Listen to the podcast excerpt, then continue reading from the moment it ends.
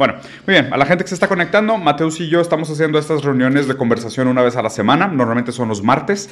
Esta semana extraordinariamente la estamos haciendo en viernes porque la verdad es que Mateus tuvo una semana bastante ocupada. Entonces la movimos. Y la idea de la dinámica es que eh, nos dejamos a nosotros un, un artículo de tarea el cual leemos y después comentamos este artículo entre los dos para ver qué entendimos, qué dudas nos surgen y demás. Y después de esto pasamos a la social espectáculo y jugamos un juego que se llama Elden Ring de manera completamente random, con todo generado por una inteligencia artificial para probarnos en contra del mundo los algoritmos de manera simbólica e imaginaria, güey. Pero bueno, Machi, dicho esto, si quieres darnos una breve introducción del artículo, güey. Muchas gracias. Y perdona a ti, Main, que tuve que cambiar y perdona a la raza, al público que nos, que nos sigue. La verdad es que tuve una semana, eh, eh, pero intensa, es, le queda corta la palabra. De hecho, hasta llegué atrasado aquí. Y de hecho, de lo de Roberto, creo que vamos a juntarnos en la tarde, ¿no? ¿Te, te contó? ¿Hoy? Pues pregúntale, chécale. Me dijo que te va a decir, pero que me hace que es como que, no sé, te la dijo a última hora. Tienes el juego de Luca. Puta madre, sí, güey, tengo el juego de Luca, güey. ¿A qué hora se quería juntar este güey? Y dijo que a las 5. Ah, pues a las 5 sí puedo. A las 5 sí puedo. 5 a 6, es a las 6 lo de Luca. No, no, no, lo de Luca es de 3 a 5. Ah, 3 a 5. Sí, está toda madre. Sí, está toda madre. Pues chécale, chécale a las 5. Nos invitó ahí. Este, al, ¿Al podcast o qué? Sí, el podcast. Dijo, le diré a tu carnal también. Ah, qué chingón. Ah, es que está este Javier Santoyola. Sí, sí. el físico. Sí. Eh, chingón. Entonces, sí, se va a armar chido. Va, poca más. Muy bien, ahora sí, vamos a nuestro. Oye, mira, eh, full disclaimer, yo leí este artículo en febrero, cuando estaba preparándome para la maestría de Cambridge. De hecho, el que lo escribió, uno de los escritores, porque es Kanta Dijal y Stephen Cave, es el director de mi centro allá en Cambridge. Es un vato que está en, un nivel eh, muy avanzado en términos de inteligencia artificial. Él es filósofo y además de filósofo fue diplomático, entonces estuvo en, el mundo laboral, el mundo de la policy, de la legislación. Es un académico multidisciplinario. Él escribió este artículo que tiene un artículo hermano o hermana que es, eh, es uno más largo, más extenso, pero el que estamos leyendo es el primero que sacó, que se llama El problema de la inteligencia. Habla sobre la historia cargada del término inteligencia y habla de esa conexión con, la, con el futuro de la inteligencia artificial. Ya.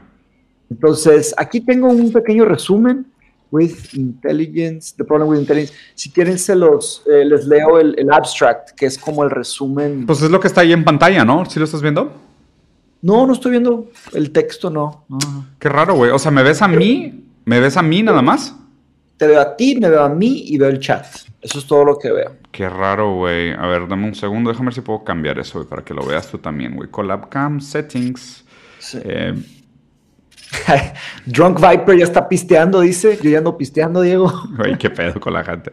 Eh, video Capture Device, Image Chatbox, Logitech, cámara completa, starting soon. Aquí está. Eh, te tengo que compartir este. Listo. Eh, ahora, ahora estás viendo lo mismo que yo, ¿no? O sea, tienes el, artículo a un lado, las dos cámaras y el pequeño chatito. Perfecto. Bueno, muy bien. El, no sé si quieres leer el, abstracto. lo leo. ¿Lo tienes en español? No, lo tengo en inglés, lo voy a hacer una traducción simultánea. A ver. A ver, Mateus es realmente un robot que hace traducciones, ustedes no sabían.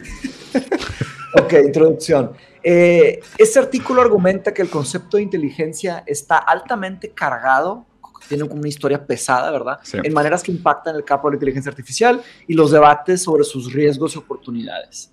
Esta cargadez pesada se, eh, tiene, se enraiza, ¿no? Tiene raíces del uso histórico del concepto de la inteligencia y su, legítima, su legitimización de las jerarquías de dominancia. Si quieres agregarme, me dice Diego. No, no, dale. Este artículo primero propone, o sea, como que demuestra una visión general de la historia del uso de la palabra inteligencia, echándole un ojo especial a la, al rol de la inteligencia en la patriarquía, la lógica del colonialismo y el racismo científico.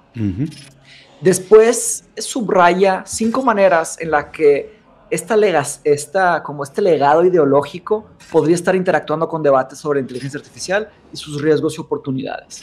Los cinco puntos son estos, o cinco dimensiones, ¿verdad? Son, número uno, algunos aspectos que, los debates de inteligencia artificial perpetúan la fetichización de la inteligencia. Número dos, cómo la fetichización de la inteligencia impacta en la diversidad en la industria de la tecnología. desde contrataciones hasta sus usos, ¿verdad? Cómo algunas esperanzas de la inteligencia artificial perpetúan nociones de inteligencia y su capacidad de dominar o masterizar, una palabra que no es muy común, masterear, como dominar la naturaleza. Número cuatro, cómo la asociación de la inteligencia con una clase profesional eh, hace como una misdirección, como que confunde las preocupaciones sobre la inteligencia artificial, como espejos, ¿verdad? Smoke and mirrors, que serían espejos y humo, ¿verdad? Distrae. Número cinco, cómo la ecuación de inteligencia, eh, the equation más bien, cómo la integración de inteligencia y su dominancia eh, promueve miedos de una superinteligencia, que sería una superdominancia, ¿verdad? Y este artículo entonces toma un paso en unir la literatura sobre las pruebas de inteligencia, como las eugenics, que ahorita vamos a explicar qué son eugenics, el colonialismo y el colonialismo, ¿verdad? De un alto rango de disciplinas, eh, juntándolas con la ética, los impactos éticos y sociales de la inteligencia artificial. Perfecto. Mira, de hecho, ya ahí, ya ahí empecé a resaltar algunos puntos que me parecen interesantes del artículo, empezando por esta idea, ¿no? El objetivo de este artículo no es hablar de lo que es la inteligencia en sí, sino demostrar cómo la inteligencia ha sido históricamente construida. Y para eso el, el autor menciona que usa dos métodos, ¿no? El método de Simon Blackburn, que habla sobre la tradición del uso, y el segundo, que es el método de construcción, que aunque aquí él no lo nombra, es el método derridiano, que es exponer el concepto como ideológico o social y culturalmente construido, más allá que natural y un reflejo de la realidad, ¿no? Acuérdense que la relación, o sea, usar la palabra ideológico es un concepto obviamente marxista porque la ideología es aquello que surge como una superestructura ideológica de las condiciones materiales que supuestamente la producen, ¿no? Pero hacer el proceso de construcción es como abrir la palabra, abrir el concepto y ver qué hay adentro del concepto, ver cómo ese concepto se constituye, porque de hecho eh, algo que también, que también resalté acá un poquito más adelante es la definición de hegemonía, que es una palabra que de hecho uso bastante, pero ¿a qué se refiere con hegemónico? Aquello que se nombra o se usa como si fuese natural, normal e inevitable. Cuando decimos de que es una definición hegemónica o es un poder hegemónico, los poderes hegemónicos se perciben o se construyen históricamente como naturales, normales e inevitables, ¿no? La naturalización. Exacto, es como decir, güey, y de hecho es algo que vamos a ver mucho en este, en este artículo, que es de que, oye, es que los blancos han dominado históricamente el poder eh, en el mundo, entonces eso es una prueba de que los blancos son más inteligentes. Eso es, eso es un uso hegemónico de la palabra inteligencia. ¿Por qué? Porque naturaliza la condición de inteligencia como sinónimo de la blancura, cuando realmente, como lo vamos a ver en este artículo, no lo es. Más bien es un contingente histórico, sino que históricamente han habido situaciones por las cuales el concepto de inteligencia ha estado vinculado a la blancura, a la eh, heteronormatividad y a una serie de factores que son contingentes, no son naturales, no son normales y no son inevitables. De hecho, eso es, eso es para mí lo más importante y lo más clave de este artículo. Y la verdad es que me gustó mucho, ¿eh? está súper chingón. Cañón, ¿no? Sí. No manches. Quiero que leas el, el, el como que... Ya lo leí todo, sí, sí. No, pero hay otro, hay, hay ah, otro de como 40 páginas que se llama On the Whiteness of Intelligence. Claro, güey. Cabroncísimo. Cuando ven, vamos a ir a Cambridge, Diego, en verano. Te voy a presentar a Steven Kay, nos vamos a echar un café. Imagínate grabar un Russell Bros con él. Sí, estaría, increíble. Digo, la gente, a la eh, gente, nada más quiero aprovechar para mandar un poquito de saludo a la gente que está aquí en el chat de, de Twitch, güey. Los, les, saludo. La verdad es que está, estamos armando una comunidad bien chingona. A la gente que ya empezó a pistear como Drunken Viper, y la gente como Jack Trader, que ya empezó la carne asada. Ustedes sí son parientes de verdad. Ustedes son los verdaderos parientes. Ustedes son los parientes. Les aplaudo su viernes a las once y cuarto de la mañana, ya con una carta blanca, güey, de caguamita y ya calentando el carbón. Eso es, eso es parentear es la revolución. De que no voy a chambear, ¿no? No voy a chambear, voy a, voy a empezar la carne asada desde temprano. Voy a partir una lata, una lata a la mitad, le voy a echar carbón, voy a prender el carbón y me voy a abrir una carta blanca bien helada. Felicidades. Usted, pariente, está haciendo el cambio. Dime. Voy a compartir el artículo aquí porque es un artículo abierto. ah, chingón, güey. Sí. Ah, espero que no me baneen. No, no, no. Bueno, a los mods, por favor, del chat, no baneen a Mateus. Este, Mateus ah, es. Ah, no, de hecho, tú eres moderador. Ya te hice moderador. tú puedes compartir. Sí, sí, sí. Bueno, ahí está, raza. Lamentablemente está en inglés, pero usen un traductor que es muy bueno que se llama deepl.com. Eh, está mejor que el traductor de Google y lo van a poder entender. claro. No pasa nada. Solo este... un buen diccionario y denle despacito. Va. Un poquito regresando ahora, lo, interesante es que el, análisis empieza con un análisis de la República de Platón y después también los planteamientos aristotélicos. Defendiendo y naturalizando el concepto de inteligencia vinculado a la masculinidad y a la blanquitud, ¿no? Entonces, o sea, les voy a leer este pequeño, este pequeño parrafito que subrayé por acá. Eh, entonces vemos que en el nacimiento de la filosofía occidental, eh, una identificación de la aptitud mental con el privilegio, lo masculino, humano, era un argumento por su propio bien, por esta aptitud para dominar sobre los otros grupos. También es importante notar que Platón estaba recomendando una política nueva radical. Aristóteles efectivamente defendía las relaciones de poder que, articulaban el status quo. What he presents is the Collins terms. Eh, de alguna manera, él lo que hace es representar justo lo que decía Collins, un poder ideológico hegemónico. Uno que naturaliza y normaliza estos, estas relaciones de poder basadas en, en statements o en, en, argumentos sobre las aptitudes mentales. ¿no? Entonces, ya desde, desde Platón y Aristóteles se veía cómo se trataba de naturalizar el hecho de que estar en una posición de poder en, una alta jerarquía era por sí solo prueba suficiente de una aptitud mental. ¿No? Es como, bueno, si, los hombres blancos están en el dominio, quiere decir que los hombres blancos son más capaces, más poderosos, más inteligentes. Entonces usaban la realidad para justificar el concepto, en lugar de decir, pues, cuáles son aquellas condiciones anteriores que llevaron a estos hombres blancos a una superioridad, a un puesto de poder eh, hegemónico y después tratar de desconstruir eso y ver de que, bueno, cuáles son esas condiciones, porque natural no es, o sea, es, es consecuencia de una serie de decisiones, es consecuencia de una serie de causas anteriores, pero no es algo natural, no es algo normal y definitivamente no es algo inevitable.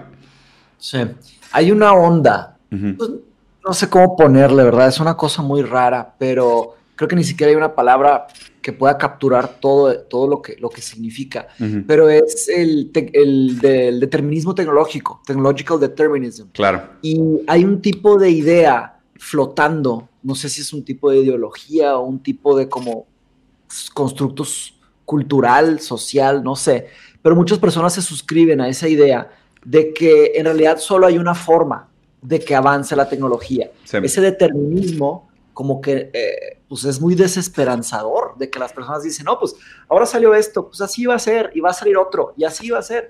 Y eso es como que derrotista. Mm. Y lo, peligroso de ese determinismo eh, tecnológico es que pues, no toman en cuenta cosas como esto. No toman en cuenta, oye, ¿qué significa la palabra inteligencia? O sea, ¿alguien sabe la historia de la definición en el diccionario? ¿O quién ha sido discriminado por culpa de que no se llamó, se llama, ¿verdad? Quiénes son los que califican como personas desde ahí. Y un poco sobre, sobre Platón y Aristóteles, eh, claro que ellos vivieron hace 2500 años, entonces eh, a veces se siente como que un poco eh, excesivo, como que estarlos golpeando, estarlos atacando. Claro que su filosofía, su lógica, son trabajos que van a durar, ¿verdad? Son cosmopolitas, pero sí lo que se puede criticar serían algunas actitudes que se quedaron en el mundo que, no, se, no se quitaron. Claro que Platón era el, máximo aristocrático, tenía una doble herencia a dos reyes. Diego, te invertiste, no sé por qué. algo, algo pasó con mi cámara, pero no, de repente ah. O sea que ellos, sí, ¿decías? Ellos, eh, bueno, eh, Platón estaba en la máxima expresión del aristocratismo, o sea, él era un, un elitista, tenía doble ascendencia a dos reyes y además tenía, eh, entonces él estaba completamente protegido políticamente. Aristóteles, por otro lado, él, él eh, también no estaba en la élite Aristóteles, él era hijo de un doctor que estaba, digamos, en la clase media alta, pero después que entró a la Academia de Platón y estuvo pues, toda la vida, desde los 18 hasta eh, cuarenta y tantos años o más, él primero fue estudiante, luego maestro y obtuvo algún tipo de protección política. Y claro que la máxima protección política de Aristóteles fue cuando fue maestro de eh, Alejandro Magno. Ahí sí se protegió. Entonces, eh, él sí entró en un tipo de élite. Y sí había, se notan temas de que hoy le llamamos racismo, se nota ahí. Pero claro, es un tema complicado juzgar con lentes del presente hacia el pasado. Claro, claro, claro. Cuando se muere Alejandro Magno, Aristóteles pierde su protección política y lo sacan, lo sacan de Atenas y se muere en exilio. Entonces hay que tener esos detalles. Eh, el, que yo le estoy empezando a llamar el cuarto clásico, que ayer eh, tuve clase de Epicuro, que mm. fue como que despuésito de, Aristóteles. Epicuro yo lo considero como el cuarto clásico porque su filosofía estuvo increíble. Nada más lo menciono porque él, en, en su escuela, el jardín, él daba clases a mujeres. O sea, hace 2500 años, Qué él tenía mujeres ahí, les daba clases. Entonces, eh, eh, a veces sí se puede juzgar, a veces no. Pero el hecho de que haya personas que la hayan atinado a cómo tenían que ser las cosas, se me hace algo muy importante. Claro, que Epicuro sí no estaba en la elite, y, se, y, hay evidencia de que por lo menos unas 300 piezas de su escritura se perdieron. Órale. Se, destruyeron, se perdieron, se... Qué interesante. dos, cosas, dos cosas que quiero mencionar ahí. Primero, eh, lo que está diciendo Drunken Viper en el chat acá en Twitch, que es verdad, Plastic Pills tiene un gran video sobre este tema, también es cierto, güey, que de hecho también habla sobre este tema de cómo medían los cráneos para determinar la, la, la inteligencia, la relación entre todo este principio de inteligencia en un sentido hegemónico y la relación con la eugenética, que ahorita lo vamos a platicar también. Eh, y está muy bueno. Entonces váyanlo a ver, está muy chingón. Y esto que dices de Piccolo, güey, se me hace súper interesante. Pero también, o sea, vean cómo esto se instrumentalizó en, en periodo victoriano. Eh, el hecho de decir, bueno, los hombres blancos están en posiciones de poder, los hombres blancos heterosexuales están en posiciones de poder, eso de alguna manera sobredetermina o justifica su posición privilegiada en el mundo, que, debe de representar algún tipo de argumento natural sobre su superioridad. ¿okay? Ese, es, el argumento que se hace desde, bueno, como están en el poder es que quiere decir que están ahí porque lo merecen. Como están ahí porque lo merecen, quiere decir que son más inteligentes. Pero vean esto, esto explica y justifica la decimación, en el caso, por ejemplo, de los, habitantes de Tasmania, que fueron exterminados como personas primitivas, porque no agregaban nada en el sentido del conocimiento, las artes, las ciencias, la manufactura y las morales del mundo. O sea, esto, esto se me hizo súper interesante, la manera como lo cita, en, la manera como se desarrollaba el mundo. Y de nuevo, ¿no? Como le dijo Mateus, no, no, estamos moralizando. O sea, yo tampoco quiero decir, ah, no mames, hay que voltear a ver el pasado y condenarlos. No, pues era que eran otros contextos históricos. Pero sí es importante entender cómo se instrumentalizan estos argumentos hegemónicos sobre el origen y la función de la inteligencia y la naturalización de la inteligencia como un reflejo de la actual condición de las cosas para justificar hacia atrás y hacia adelante quién, puede tener el poder y quién debería ser exterminado. Esto es lo peligrosísimo de estos claims. Tomar la inteligencia como un claim naturalizado hegemónico te permite justificar el exterminio de aquellos que tú consideras como menos dignos. Este es el gran mm. problema. O sea, el decir, no, es que aquellos que no tienen uso de la inteligencia o aquellos que no nacen dotado del don de la inteligencia, que sabemos que son los hombres blancos heterosexuales, mm. porque históricamente está validado que así son, porque llegan a los altos puestos de poder, entonces tenemos derecho a eugenéticamente mejorar la especie a través del exterminio de aquellas razas, géneros, especies o cualquier cosa que se considere como inferior o menos inteligente, ¿no? Por el peligro de la naturalización del término. Sí, y ahí pues claro que eh, muchos se pueden acordar de la frase esta de Einstein, ¿no? O sea, del tema de, oye, si mides un, si mides un pescado por su capacidad de escalar un árbol, pues compadre, o sea, eh, cada quien tiene, y, mira, digo, siendo justo, las versiones más contemporáneas, más recientes de lo que significa inteligencia, consideran, no sé, depende cuál leas, pero de, 7 a, a, 15 diferentes eh, cosas, ¿verdad? Que deberían de ser consideradas inteligentes. Pero los que, los que son los dueños de las reglas, las reglas de medir, pues ellos deciden quién pasa y no. Es como en una, una montaña rusa. Oye, a esta altura entras, abajo de esta altura no, entras. Y eso te hace una serie de cosas eh, grotescas.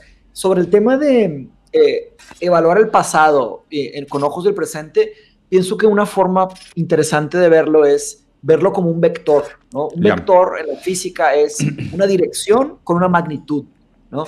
Que diferentes vectores empujan a diferentes cosas. Mm. Entonces, si las personas de poder están diciendo, los que hacen los diccionarios, los que hacen las pruebas de IQ, de coeficiente intelectual, eh, los que, y aquí hay algo bien oscuro, bien, bien oscuro que, deberíamos de, después considerar como de, leer. los que crearon, los que crearon algunas técnicas estadísticas eran eh, eugenicists. Ahí está, ahí está, está en pantalla, güey. Sí, a ver, dale. Está en pantalla. Digo, no sé si, si, lo estás leyendo. Si quieres, dale tú, porque literal ahí está en pantalla y es lo que está subrayado en amarillo. Es Galton, ¿verdad? Sí, Galton, ahí, está. Francis Galton. Ahí no alcanzo a leerlo, pero déjame incluir. Aquí está. Galton was also the inventor of the terms eugenics. Eh, que, por cierto, que, que, la palabra eugenics viene de mejorar las especies del ganado para reproducción. O sea, de escoger solo aquel ganado que tenía las mejores características y reproducir solo las mejores especies con las mejores especies para ir eventualmente produciendo eh, mejores offsprings, que serían mejores crías, para así eh, producir, ser más efectivos en la producción. Pero si se fijan, y justo en la frase anterior que había puesto acá el artículo, una de las lógicas por las cuales exterminaron a estos autores autóctonas de Tasmania era la lógica manufacturera. O sea, mucho de esto, mucho de este sesgo del por qué se instrumentaliza la palabra inteligencia como un concepto contingente histórico, ya tiene un sesgo de productividad. De la misma manera que la eugenética empieza como una práctica para aumentar la productividad. Entonces, la eugenética como extensión de la productividad ganadera trata de hacer al humano instrumental hacia la productividad también. Como ganado, ¿no? Sí, güey. Es, brutal, güey. Es brutal. claro y es, es, imposible de negar. Una vez que entiendes un, argumento así bien hecho. Ahí puso, ahí puso Andamers en el, en el chat. Sí, no había Sí, no, no hay duda. Somos capital humano, como un vil ganado. Así es, güey. Ganado para el capital. Carne molida para la gran molienda productiva, güey.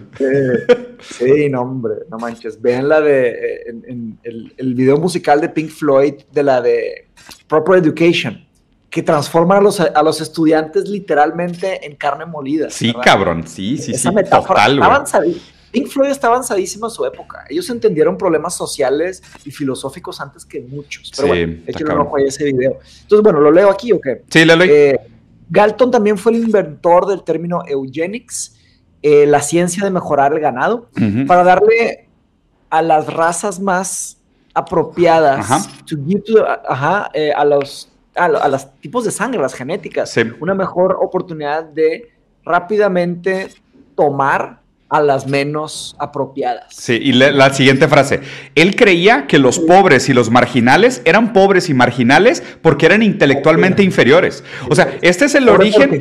Este es el origen de la frase el pobre es pobre porque quiere. O sea, Galton, la eugenética, que obviamente protofascista, porque es que aquí están las semillas que alimentaron el pensamiento del fascismo, es que el pobre es pobre porque quiere. O sea, vean cómo están vinculadas. O sea, no está tan lejos decir en la persona que dice el pobre porque es pobre es pobre es pobre porque quiere, tiene vínculos con la eugenética y con el protofascismo. O sea, no están nada lejos. O sea, intelectualmente tienen un origen muy similar, güey. Sí. Y luego dice, deberían de ser sugestionados a dejar de reproducirse. No, no, qué cosa. Los controles de natalidad, del aborto, o sea, todas las prácticas de controles de reproducción están vinculadas también a teorías eugenéticas. Güey. Sí hombre, y Diego, tengo otros tres. no, es que te lo juro que mi, cabeza no deja explotar a todas las horas del día. O sea, cada, semana que paso en esta maestría, hay más y más y más. No, este, artículo, este artículo, la neta, estuvo muy chingón, machete, mamaste, güey. O sea, gran, gran sugerencia, güey. Estuvo muy, muy bueno, güey. Eso es lo que estoy estudiando, precisamente. Pues, tú, tú, síguelos mandando, güey. Esto, esto, esto, es caviar, güey. Compadre, tengo, mira. ¿Cuál compadre? Soy tu hermano, güey. Si, si, fuera tu si fuera tu compadre, seríamos incestuosos o seríamos así Targaryens o no sé. No puedo ser tu. Me encantaría, pero no puedo ser tu compadre. Puedo ser tu pariente. Sí. Ve el que me tocó leer para esta semana, a ver si se alcanza a leer ahí. Eh, ah, necropolítica, qué chingón, güey. No mames, rólalo también, güey. Deberíamos hablar de eso también, güey. Son demasiados, Diego, son demasiados. Estoy inundado, güey. Inundado. Es una extensión, sí. No, tengo libros y libros. No, sé cuándo voy a acabar de leer todo esto. Y ya tengo que empezar a escribir un artículo. Pero vamos dándole, vamos, vamos dándole. Este, después pasa el siglo XX, ¿verdad? me, encanta que Steven hace, él, él, él, tiene un gran dominio de la historia. no solo de la filosofía, sino que muchas historias. Está mm. súper chido eso. Entonces, eh, habla de la, la ciencia y la política de la inteligencia en el siglo XX. Aquí habla un poco, y ayúdame a recordar, Diego, porque lo leí hace tiempo este, habla sobre la, el inicio de las pruebas de coeficiente intelectual. Y del SAT también. ajá, que cómo fue un francés que empezó la idea, pero su intención era ayudarle a los estudiantes menos avanzados para que avanzaran. Pero rápidamente se secuestró esa idea. Cuando llegó a Estados Unidos. Que eso es súper importante. Que en Francia. Es, exactamente. En, ¿Por qué? Porque justo lo pone acá. El, cuando llega también los discursos de Galton a Estados Unidos, empieza el crecimiento y el, y el uso ideológico de la eugenética para justificar la supremacía blanca, el colonialismo, el clasismo y el sexismo. O sea, la gente mm. instrumentaliza los pensamientos de Galton sobre la eugenética para justificar, o sea, para decir, ya ven, según la teoría eugenética, nosotros merecemos estar en el poder, ¿no? Por otro lado, en otro lado del mundo, en Francia, eh, este Alfred Binet en 1905 empieza a hacer pruebas para determinar la edad mental del desarrollo de los niños, pero para eh, mejorar la educación del país y decir, oye, hay algunas escuelas en donde los niños tienen algún rezago de desarrollo, entonces hizo la prueba de coeficiente intelectual para determinar cuáles niños necesitaban apoyo de educación para hacer el catch-up. Pero al revés, la Sociedad Eugenética Americana en Stanford, por un, por un psicólogo, Lewis Terman, agarra la teoría de, de, Alfred Binet y dice, no, este pedo lo podemos aplicar en adultos para justificar qué tan desarrollados intelectualmente están o no. Pero pues obviamente cuando tú ya mides el coeficiente intelectual en un adulto, tú ya estás tomando por hecho que toda su etapa de desarrollo fue igual. Como para decir, pues ya nada más lo que estoy juzgando es lo que tu cuerpo naturalmente es capaz de producir como inteligencia, pero no determina todos los factores contingentes materiales que hacen o no que la persona pueda haber desarrollado o no su capacidad intelectual. Sí, lo que hemos hablado desde el principio de Stream Bros, ¿no? Oye, un niño, un niño que no tiene comida, que no tiene agua, que está cansado, que está traumado. O que es golpeado, o no tiene papás, o vive en la calle, no va a aprender, güey. No va a aprender, no va a aprender. Por más que le pongas las buenas condiciones de, cognición, ¿no? De estudio, buenos libros, no sirve de nada. Entonces, es. como que lo, mínimo. Ahí se debería de sugerir un tipo de revolución educativa holística, en donde, oye, no es nada más qué libros y qué maestros dan las clases, ¿verdad? Sino que es, oye, ¿cómo llegan los niños al salón? Esa es una pregunta que, que durmió, oye, está agotado, está con miedo, está tranquilo eh, esos esquemas holísticos, eh, de hecho, un, doctor aquí de Monterrey eh, propuso esto en el TEC de Monterrey hace unos, ¿qué? 50, 40 años y fue de cierta forma atacado, criticado. En algunas, en algunas cosas sí logró avanzar, pero el modelo holístico como que se frenó. De hecho, la conferencia que vamos a hacer, Diego, te pregunto otra vez, ¿estás seguro que no vas a estar el 26? Güey, te digo otra vez, no, güey. O sea, ya va a haber empezado la Copa del Mundo, va a haber empezado lo del documental, güey. Ah, es imposible. Es el, primer, juego de México, ¿verdad? No, el, mundial empieza el mundial empieza el 20. Yo desde el 20 ya estoy, o sea, es voy a sacar un capítulo por día, güey. ¿Pero el primer juego de México es México-Argentina o cuál es el Sinceramente no me acuerdo. Creo que empieza el 21, macho. juego de México. Pero mira, de hecho, justo esto que acabas de mencionar es importante porque también sale en el documental. Uno de los capítulos que grabé en Río de Janeiro tienen una escuela de fútbol de playa para niños de la calle. Entonces son exjugador, exjugadores de fútbol profesional brasileño de playa. Hicieron escuelitas para eh, enseñar fútbol de playa a los niños que están en indigencia en Río de Janeiro, que por cierto son muchísimos. Y platicando con ellos y viendo los entrenamientos así, yo uh, se les preguntaba de que, ¿qué dificultades tienen ustedes para, para, enseñar a los niños y la madre. Yo pensando que iban a decir, güey, drogas, eh, violencias, la mafia, las, ¿sabes? Los grupos de, de, venta de drogas que reclutan a los niños. No, no, no. El mayor problema que tenemos es que los niños llegan sin desayunar y se están desmayando en los entrenamientos. Y tú dices, cabrón, es que, güey, ese es el pedo. Ve, güey, o sea, se me pone la piel chinita, güey. O sea, es que es, es, una mamada. Es el tipo de cosas que, o sea, que, que es, es, A eso me refiero cuando digo la importancia de las condiciones materiales. O sea, dirías de que no, los, los niños indigentes de Brasil no salen adelante porque drogadicción y una cultura de pornografía y acceso a las drogas. No, güey, no comen. O sea, literalmente. Glucosa, proteína, glucosa, carbohidrato. O sea. Está, está muy, muy cabrón. Pero bueno, entonces digo, ya después de eso, el, vean esto, ¿no? Al final de su vida, Brigham, reencantado, admite que todo su análisis inherente a, a las diferencias raciales estaba completamente sin bases. Pero ya para este momento, su trabajo se había instrumentalizado para el aumento del uso de la eugenética de manera ideológica. Mm. Y esto, y, ve esto, y esto severamente, o sea, el hecho de que se constituye este argumento eh, ideológico, ¿por qué ideológico? Porque es una fantasía creada sobre las bases materiales. Este argumento ideológico o genético, eh, instrumentalizado y de nuevo, admitido por el propio autor, que fue hecho sin bases científicas y sin bases materiales, lo que hizo fue que restringió el acceso a una serie de Eastern and Central European Jews who were accepted in the US just as Nazism was getting its hold. O sea, justo en ese momento, ah, cuando el vato, estaba, el vato estaba haciendo estos argumentos, estos argumentos crearon toda una serie de racismo sistemático que no permitió el, el acceso o la, o la colocación de personas de diferentes razas en lugares claves de las posiciones de poder, justo en ese momento cuando crecía el nazismo en Alemania. O sea, vean cómo, o sea, no, no es coincidencia, güey. El hecho de que claro, ideológicamente la eugenética se instrumentaliza de una manera por el fascismo, pero por otro lado está arraigada en la ideología que justifica el colonialismo, el imperialismo, el clasismo, el racismo y el sexismo en Estados Unidos y por ende también fragiliza. ¿Por qué? Porque no permite divergencia de posturas y opiniones en las posiciones de poder. O sea, esto es lo más raro. Ah, no, habían mujeres, no habían negros y no habían eh, mujeres judías de, Europa Central en lugares de poder en América. Y obviamente, como solo habían hombres blancos validados por la eugenética en Estados Unidos, no ven el punto ciego del crecimiento del nazismo en, Alemania. Sí, no manches. Como que las bases son las mismas. la, raíz, a fin de cuentas, está. Claro. Bueno, más al tema de México. El primer juego de México es contra Polonia. Eh, va a ser el 22 y luego el de Argentina es el 26. El 26, sí. Sí, es, impresionante cómo una misma, una misma base produjo pues una serie de diferentes este, consecuencias, ¿verdad? Claro que eh, al llevado al exceso esa idea, pues produjo lo que hizo eh, Alemania, ¿verdad? O sea, lo que hizo Hitler, ¿verdad? Claro. en exceso. Pero en un grado menor, sí sobrevivió. Sea, la, sabes, eh, fíjate que hay una forma de ver las ideas como viruses, ¿verdad? Y te acuerdas de la definición de que el virus más exitoso no es el que mata, es el que se mantiene vivo. Claro, güey.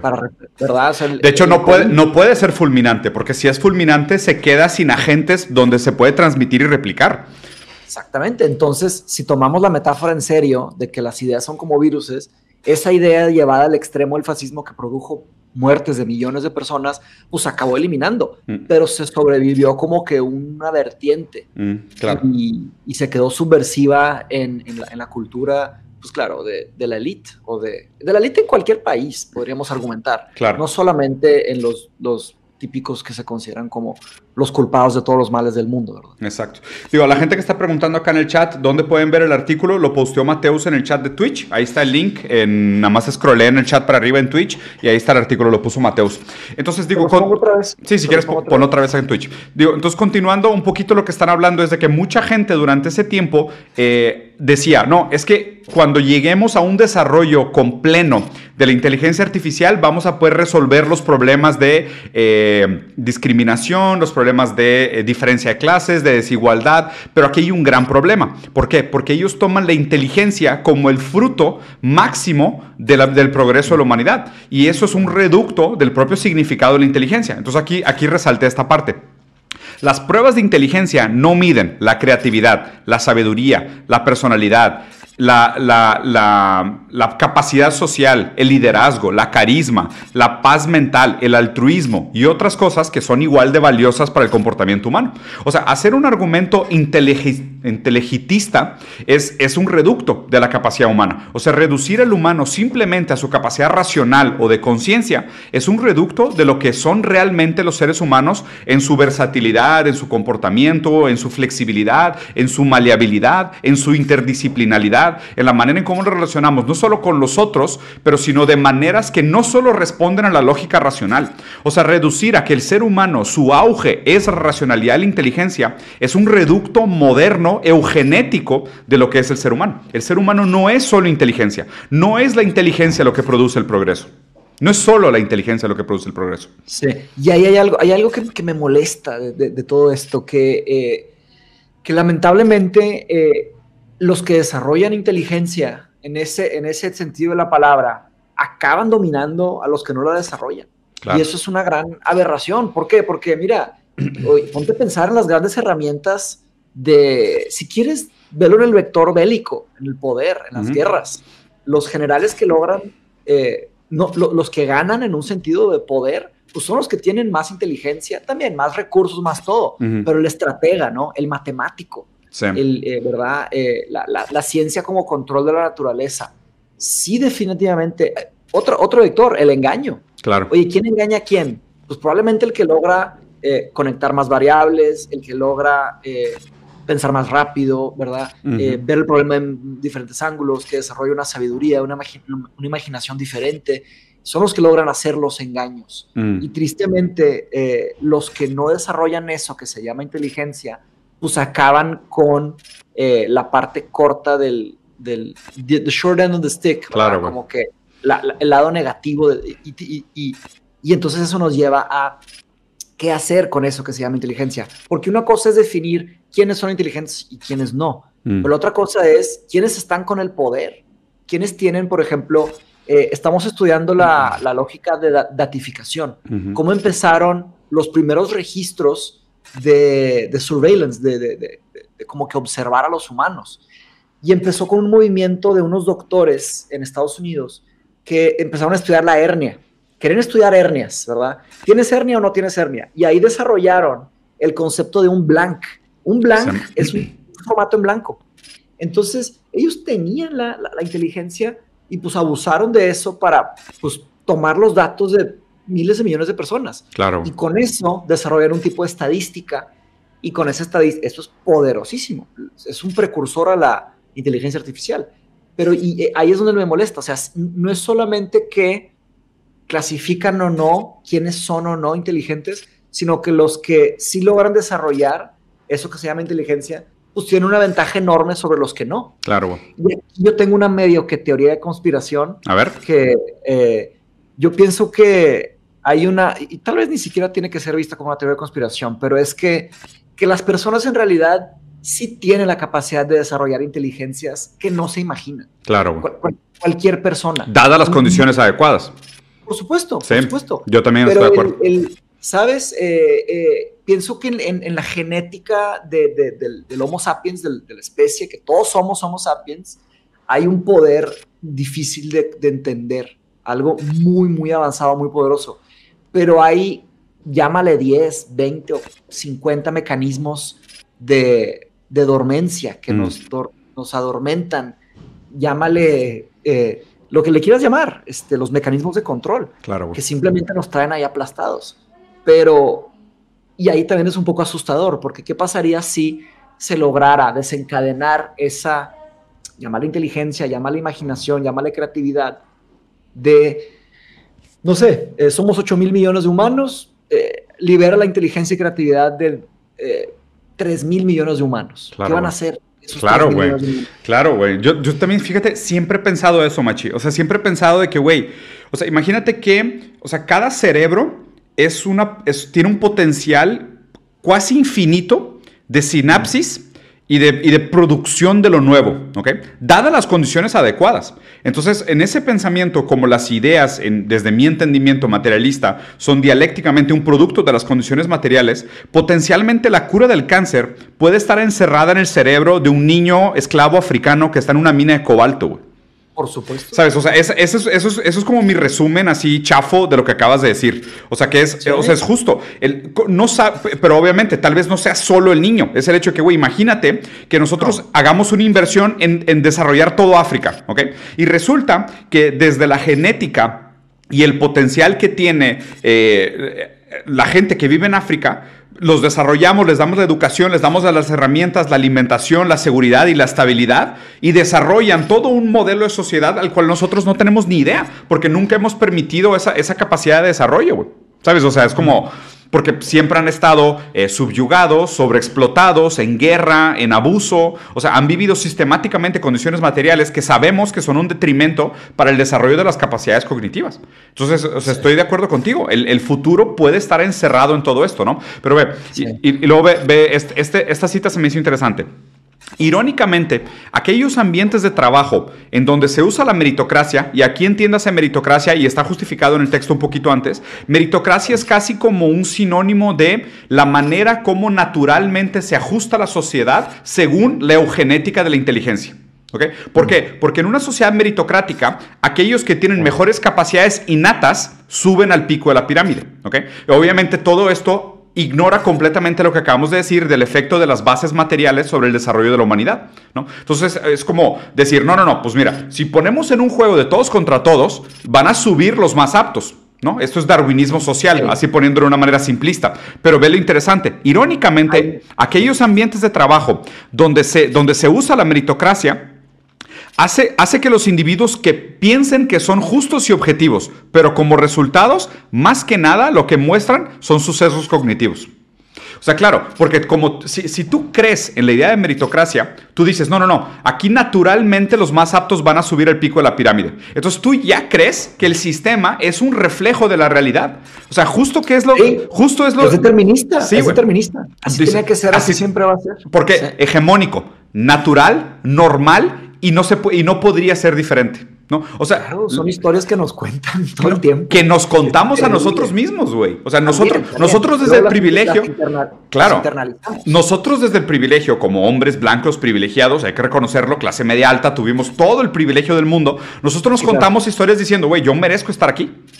O sea, ah, no, yo no. Yo no, no, yo tampoco, obviamente. Yo llevo, yo llevo años luchando con el, con, con que si me merezco la, vida que tengo. Claro, güey. Y la verdad, mi respuesta es no. sí. Creo que nadie se merece ninguna vida. No, pues es que, pero, es que ni para bien ni para mal. Somos consecuencia de las condiciones materiales que nos tocaron antes, güey. Ese es el pedo. O sea, de hecho, justo lo que tenemos que hacer desde la conciencia del privilegio es entender que son privilegios. O sea, porque sí, por supuesto. derechos es cuando todo el mundo lo tiene. Cuando solo algunos lo tienen, es privilegio. Así de fácil. Sí, claro. Entonces, algunos comentarios sobre, sobre lo que dijiste. Estoy de acuerdo con, con la, la, gran idea. Solo algunas, algunos apoyos. dijiste cuasi infinito sería tipo. Ah, sí, sí, sí, me la estoy mamando. Sería tipo trillones o cuatrillones de conexiones. O sea, la, mejor estimación es que tenemos 86 billones de neuronas eh, y multiplícale eso en orden de magnitud no, 4 o 5 en, conexiones, porque cada neurona tiene muchas sinapsis. Digo muchas porque no sé cuántas, pero son trillones. Y luego compara eso, contrástalo y chócalo con el microbioma. No mames, entonces sí, se, hacen, se hacen cuatrillones, trillones. Pero bueno, es complicado decirlo lo infinitos. Eh, y lo de África, el, ejemplo que usaste, la cura del cáncer, yo también imaginé el otro lado. El otro lado de eso sería, eh, ¿qué pasa si de pronto empiezan a eh, pues tener más y más y más y más y más hijos y más y más y más hijos y no se distribuye bien el tema de la comida, el tema de la, alimentación, el tema de la educación? Eh, probablemente serían guerras, es lo que me imagino, mm. porque pues acabarían haciendo luchas de poder. Eh, esa sería otra idea. Pero también, pero también hay una relación entre las sociedades menos educadas y más, perdón, entre las sociedades más educadas y, menos natalidad, güey. Ok, también, pero toma como 500 años. Sí, yo sé, pero pues digo, pero estamos hablando de un argumento a muchísimo largo plazo. Y hoy el problema que tenemos con, con alimentación y recursos es que tenemos exceso de producción, no escasez. Sí, mala distribución. Mala distribución, exactamente. Sí, por supuesto, es un tema de logística. Claro. Eh, pero también sería, imagínate que desarrollan en el continente africano. Sí, en, un, tema inmediato obviamente presentaría un chingo de problemas, estoy, estoy de acuerdo contigo. Sí, sí, es un tema largo, pero vaya, estoy diciendo que es un efecto mixto, habrían cosas muy constructivas y cosas muy peligrosas Definitivamente de acuerdo, sí. Esos números porque pues, se nos, no, no se nos está acabando el planeta, pero se está empezando a sentir chico en algunos lados. O sea, hay un tema de distribución, de, vivir en dónde, en quién quiere vivir en dónde y quién puede vivir en dónde. Claro, el problema del cambio climático. También eh, se acelera todo eso. Sobre la meritocracia, eh, completamente de acuerdo también, agregando que la idea sería que los que están arriba merecen estar arriba, entonces también los que están abajo merecen, merecen estar, abajo. Sí, sí, sí. Esa es la complicación, esa es lo, lo, lo, lo terrible de la, de la, idea de la meritocracia. Y, y una, un comentario sobre Darwin que Darwin en realidad no es como que él se imaginó todo esto. Yo También fue un tipo de secuestro. O sea, la, la, eh, la, frase survival of the fittest no es de Darwin. Mm. Es otro intelectual que tomó el trabajo de Darwin y lo aplicó a los humanos y empezó a decidir qué significa fittest, ¿verdad? Eh, entonces, bueno, a fin de cuentas, está interesante. Algo que se me ocurrió hace poco es, ¿quiénes son los que sobrevivieron en las eras heladas? Pues bueno, un tipo de humano, ¿verdad? Pero ¿quién va a sobrevivir en las eras más calientes? Porque está calentando el planeta. Tal vez ya no son los mismos que sobrevivieron. Ya van a cambiar las capacidades y necesidades para seleccionar una genética y que se quede en la especie. Sí. Pero que falta mucho, ¿verdad? Pero bueno. Eh, van a haber varias luchas ahí sobre, sobre ese tema también. Bueno, este, continuando aquí, porque ya vamos a terminar y ya casi vamos a cerrar la hora. Nomás hay dos, dos partecitas más del texto que me gustaría resaltar. Eh, la, primera es eh, que de alguna manera también vincular esta idea de la inteligencia con, con la inteligencia artificial. Este Demis Havis, el fundador de DeepMind, dijo la inteligencia artificial va a resolver todos los problemas y todo lo que sobra, incluyendo el cambio climático y nuestros problemas de energía. Pero claro, obviamente es una super mamada, güey, porque de hecho inclusive Adorno y Horkheimer en Dialéctica de la Ilustración dicen, güey, nuestro dominio de la naturaleza a través de la tecnología es uno de los principales causantes del cambio climático. De hecho, entrenar solo una single neural network produce 300 mil kilogramos de carbon dioxide. O sea, este es el problema. Sí, este es tu punto, güey. Sí, no, no, es, sí, eh, hay, una, hay un argumento que, se podría resumir en que, la inteligencia artificial no es revolucionaria por sus necesidades infraestructurales. Claro, güey. Y energéticas, sí, totalmente, güey, totalmente. Entonces, sí, van de la mano. Y precisamente es. La, próxima semana de clase que me toca en, la maestría es esa. Es sobre la, en Cambridge, es sobre este tema de, la, de, la, de las necesidades de, de energía la verdad es que son las, los estoy empezando a ver como las pirámides modernas, ¿sabes? Eh, lo que se hacía para construir una pirámide en Egipto. Aventarle esclavos hasta que quedara lista. Exacto. sí, cómo, le hizo Jeff Bezos? ¿Cómo le hizo Jeff Bezos para llegar a, a dónde llegó? No sé a dónde llegó. Exacto. Aventando esclavos y mineros de, litio en todos los lugares de Sudamérica y África, hasta que quedara. no es una tecnología de, libertad y apertura como la están vendiendo, como la vende el comercial ese de Microsoft. Claro. que lo vimos. En realidad es, es una, una, evolución obscura del concepto del trabajo esclavo, la división de trabajo. Absolutamente. Está brutal, güey. Me estoy sintiendo como Neo cuando sale de la, ¿sabes? Sí, que, le, que le, duelen todos los músculos. De que es que nunca los habías usado. Sí. sí, claro. Está cabrón, güey y siendo justo con Platón, más bien me debería decir, me siento más bien como el, el prisionero que se salió de la caverna de Platón, porque es lo que se robó los guachados que se robaron la idea. Sí, claro, güey, claro, claro. Ese, despertar, ¿no? Y luego otro, otro tema para ir cerrando, Machi, que es un tema del que sé que, que, te gusta mucho, incluso tienes una, una, presentación sobre el tema, es sobre, mm. sobre, sobre lo implícito en el sentido de cómo la inteligencia artificial potencialmente va a acelerar la desigualdad. ¿no? Porque, de hecho, en algún momento se levantó, se levantó este argumento, ¿no? ¿Es la inteligencia artificial lo que va a dejar a los, a los abogados sin trabajo? Pero no. Empíricamente lo que se prueba es que el AI y, las tecnologías data-driven lo que hacen es que dejan más marginadas a las personas de color, a los migrantes, a los grupos religiosos minoritarios, a las, a las, a las minorías sexuales, a los pobres y a los oprimidos y a los explotados. O sea, realmente lo que hace la inteligencia artificial bajo el modelo actual de propiedad es que solo asevera las desigualdades existentes no resuelve las desigualdades existentes. Entonces, este para, para, toda esta gente que sueña que ah, las economías descentralizadas van a acabar con las desigualdades, no, al revés. Por, por, lo, por el modelo de propiedad privada que tenemos, el desarrollo de estas tecnologías solo hace que estos gaps de diferencia se hagan cada vez peores. A lo que apunta es a la desaparición de las clases intermedias. Lo que va a producir es una clase feudal y una clase masiva completamente desempoderada. Sí. Hay una conferencia de un gran filósofo eh, que habla sobre el peligro de las patentes de la inteligencia artificial, ¿no? Eh, patents. Eh, claro, güey. ¿sí, lo, dije bien? ¿O cómo se dicen? Sí, patentes, sí. Sí. entonces, ¿por qué hablas? Él habla sobre el, peligro de las patentes en general, que una patente lo que es es que bloquea conocimiento y tecnología para un tipo de propiedad privada, un tipo de capital intelectual de, quienes la desarrollaron, ¿verdad? Pero hablan en específico del peligro de las patentes de inteligencia artificial porque los niveles de riqueza que están fabricando estas tecnologías son algo sin precedentes. Sí, Es lo que hemos hablado de, que ahorita hay, hay billonarios que tienen empresas con 20 personas, ¿verdad? Cuando el paradigma que ya nos asustaba, que era el de la industria automotriz, por ejemplo, o del petróleo, eh, eran empresas, no sé, de 5 mil o 10 mil empleados, ¿verdad? Y producían trabajos. Ahorita no se produce un trabajo. Ahorita, de hecho, es, es, es, bien triste, pero estamos trabajando para ellos. O sea, todo esto que estamos haciendo, todos nuestros esfuerzos, estamos trabajando para... y, ahí es problemático decir ellos, porque ¿quiénes son ellos? Pues sí, tal vez los, los dueños de, de, esas empresas. O sea, eh, estamos trabajando para Besos, él es dueño de Twitch. Sí, cabrón. ¿Verdad? Él es dueño de Twitch. Eh, estamos trabajando para Zuckerberg, dueño de Meta. Por supuesto que estamos trabajando para, para Google, ¿verdad? Para este Sergey Bean y Larry Page. Sí. para los fans. sí, para los fans. Pero hay una el, ejemplo de Amazon Mechanical Turk, el de Bezos, se me hace el más absurdo. Sí, ¿te acuerdas? Eh, que es, pues es, y vamos a ver si me apuesta, todavía, todavía no le cambian el nombre, pero yo creo que van a cambiar el nombre. ¿De Mechanical Turk? Sí, güey. De que nosotros, nosotros trabajamos, nosotros trabajamos para alimentar a la máquina. La máquina que eventualmente nos, o sea, bajo el modelo actual nos va a reemplazar. Y bueno. ¿Te acuerdas, de, esa, ¿te acuerdas de esa, esa que, que, ese comentario filosófico que hacíamos sobre el futuro de la ética? Como eh, en algún episodio de Swing Bros, o en muchos, porque repetíamos muchas cosas. Sí, claro. Este, eh, Somos humanos, no mames.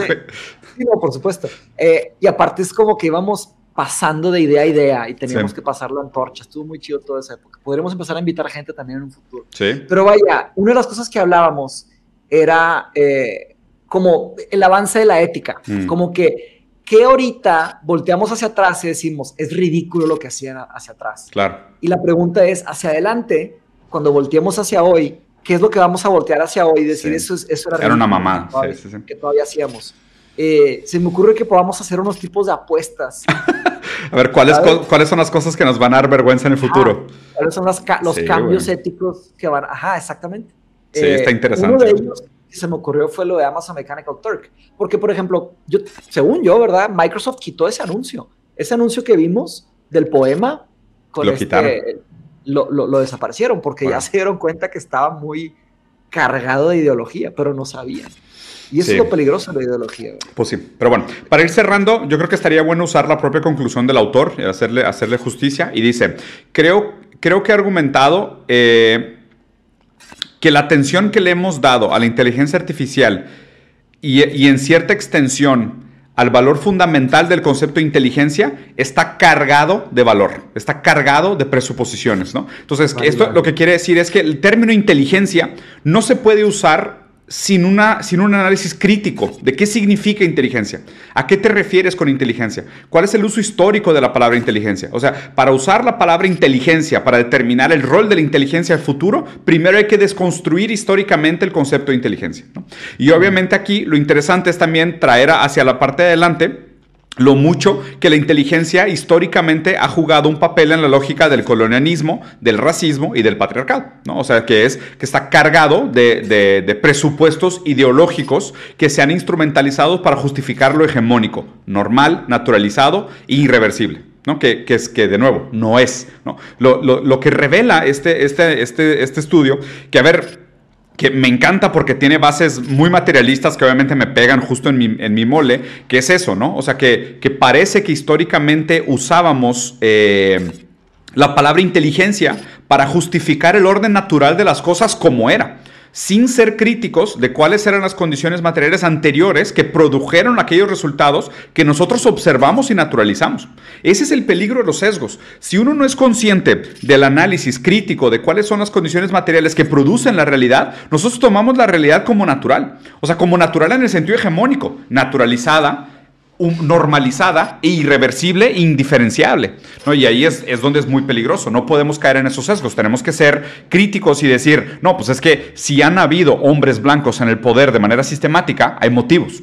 ¿Cuáles son esos motivos? ¿Y por qué estos motivos no han permitido que otros tipos de habilidades humanas, más allá de la inteligencia, manifiesten el valor que tienen para el potencial progreso de la humanidad?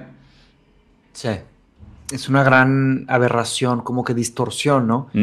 Eh, hay una pregunta que me interesa, que es, ¿qué otros, qué otros presentes posibles podrían existir?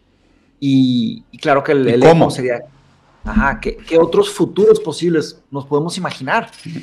Pienso que ahí hay un término de Daniel Dennett que nos puede ayudar, que él, él, él habló de Descartes y cómo Descartes se imaginó lo que iba a ser la inteligencia artificial. Mm. Y, si la lees y luego comparas lo que podemos imaginar hoy, es como que una, cosa que falla. Y, lo que dijo el profesor Dennett es que lo que tuvo Descartes fue una falla de imaginación, a failure of imagination. Mm. Y mi pregunta para todos nosotros, claro, digo, hizo otras cosas muy bien, pero en algunas cosas se equivocó. La pregunta para nosotros es, ¿dónde estamos viviendo fallas de imaginación? Claro. ¿Qué es lo que no nos logramos imaginar? Exacto. Y ahí pienso que hay algo importante, que hay conversaciones que se tienen que tener. Y nada más quiero, eh, también de mi cierre, ya pasamos de tiempo, Mm. quiero recomendar un libro, pues podemos recomendar un libro la Sí, semana. Este se llama eh, Automating Inequality, automatizando la desigualdad, ¿ok? Y dice cómo las, las herramientas de alta tecnología y de perfil pueden perfilar, policiar y castigar a los pobres. Virginia Eubanks se llama. Muy bien. Y habla de una serie de, digo, la, la empieza la, la, la- el libro empieza con un tipo de historia de terror Mm. que pasa un tema de, de, de, de- de- de que, de un crimen, ¿verdad? Con el- la pareja de la autora y lastiman mucho a su, a su pareja y esta persona pues acaba teniendo que pasar por cirugías de reconstrucción y como que en- entró el seguro, pensaron que el, el seguro había entrado. Y después de unos, unos semanas o meses, de repente les llegó una alerta que su seguro no estaba funcionando. Resulta que un algoritmo detectó que era un tipo de fraude de seguro No y les quitaron la cobertura y los metieron en deuda que desde que salió el libro hasta la fecha no han logrado salir. Han metido abogados cosas, pero fue un tema automatizado Mm. y, y un error, porque ellos no estaban haciendo fraude, verdaderamente sucedió y todo. Y con toda la evidencia siguen luchando contra el sistema para recuperarse. Pero vaya, eso es solo el principio del libro. Sí, está cabrón. Sí, sí, es un gran tema. Fíjate que justo Mateos acaba, creo que el capítulo de Oliver, ¿cómo se llama? Johnny Oliver. John Oliver. Sí, el capítulo de John Oliver de esta semana habla exactamente sobre eso, sobre que ahorita están automatizando los sistemas de bail, de bait en Estados Unidos. Sabes que cuando te meten Sí. a la cárcel te ponen como una, una, no sé cómo se dice bail en, en español, una. Eh, pagas una salida, no sé cómo se llama. Sí, paga- pagas un monto, un monto de salida. Bueno, están automatizando un sistema que juzga quién eres, te califica y según esa calificación, la fianza, exacto. La- la gracias, fianza. gracias a Hipolio y a Jeff Bezos Ronroneos. Este que gran nombre, güey. Ah, empiezo a ronronear. Sí, güey. Bueno, y, o sea, y es de que, o sea, el, el- el sistema automáticamente te produce un valor de fianza en base a tu perfil, güey. Pero pues obviamente esto lo que hace es que perpetúa las desigualdades estructurales. Es de que, ah, eres negro, ah, los negros históricamente son los que menos pagan fianza, hay que poner una fianza más alta. Es de que, dude, Es lo que le ¿qué- dije a, que cabrón? Santiago. Sí, es lo que le dije a Santiago en el, en el episodio pasado, que él dijo, ah, no pasa nada. No mames. A mí me confunden, Sí. a mí me confunden con un chango, no sé qué. Dije, compadre, está mal eso. Sí, O claro, sea, güey. Tendría que ser. Eh, hay, hay, hay un video de un, de un afroamericano, y con eso cerramos porque nos podemos quedar aquí horas. Sí, ya del- Hay que pasar al eh, del ring. sí. eh, un afroamericano que está trabajando en IBM. Y es una de esas, esas. ¿Te acuerdas esas cámaras, Diego, que te persiguen? Sí, claro. Ok. Uno de IBM que estaba una persona, eh, cau- un caucasiano, ¿verdad? Y, y- y se movía y lo perseguía, pero se ponía el afroamericano, se movía y la cámara no lo seguía. Esas cosas están pasando por todos lados. Está cabrón. lados. Sí, está muy Eso es un cabrón. detalle visible porque es una cámara. Pero, ¿qué pasa con los préstamos? ¿Qué pasa con el tema de la cárcel? ¿Qué pasa con las, los trabajos? ¿Qué pasa con las aceptaciones de las universidades? ¿Verdad? Porque todo eso está usando inteligencia artificial. Entonces, eh, ¿qué pasa con la medicina? Pero bien. Pues sí. Bueno, Racita, yo creo que por última vez, Machi, si quieres poner el link del artículo para la gente que llegó tarde.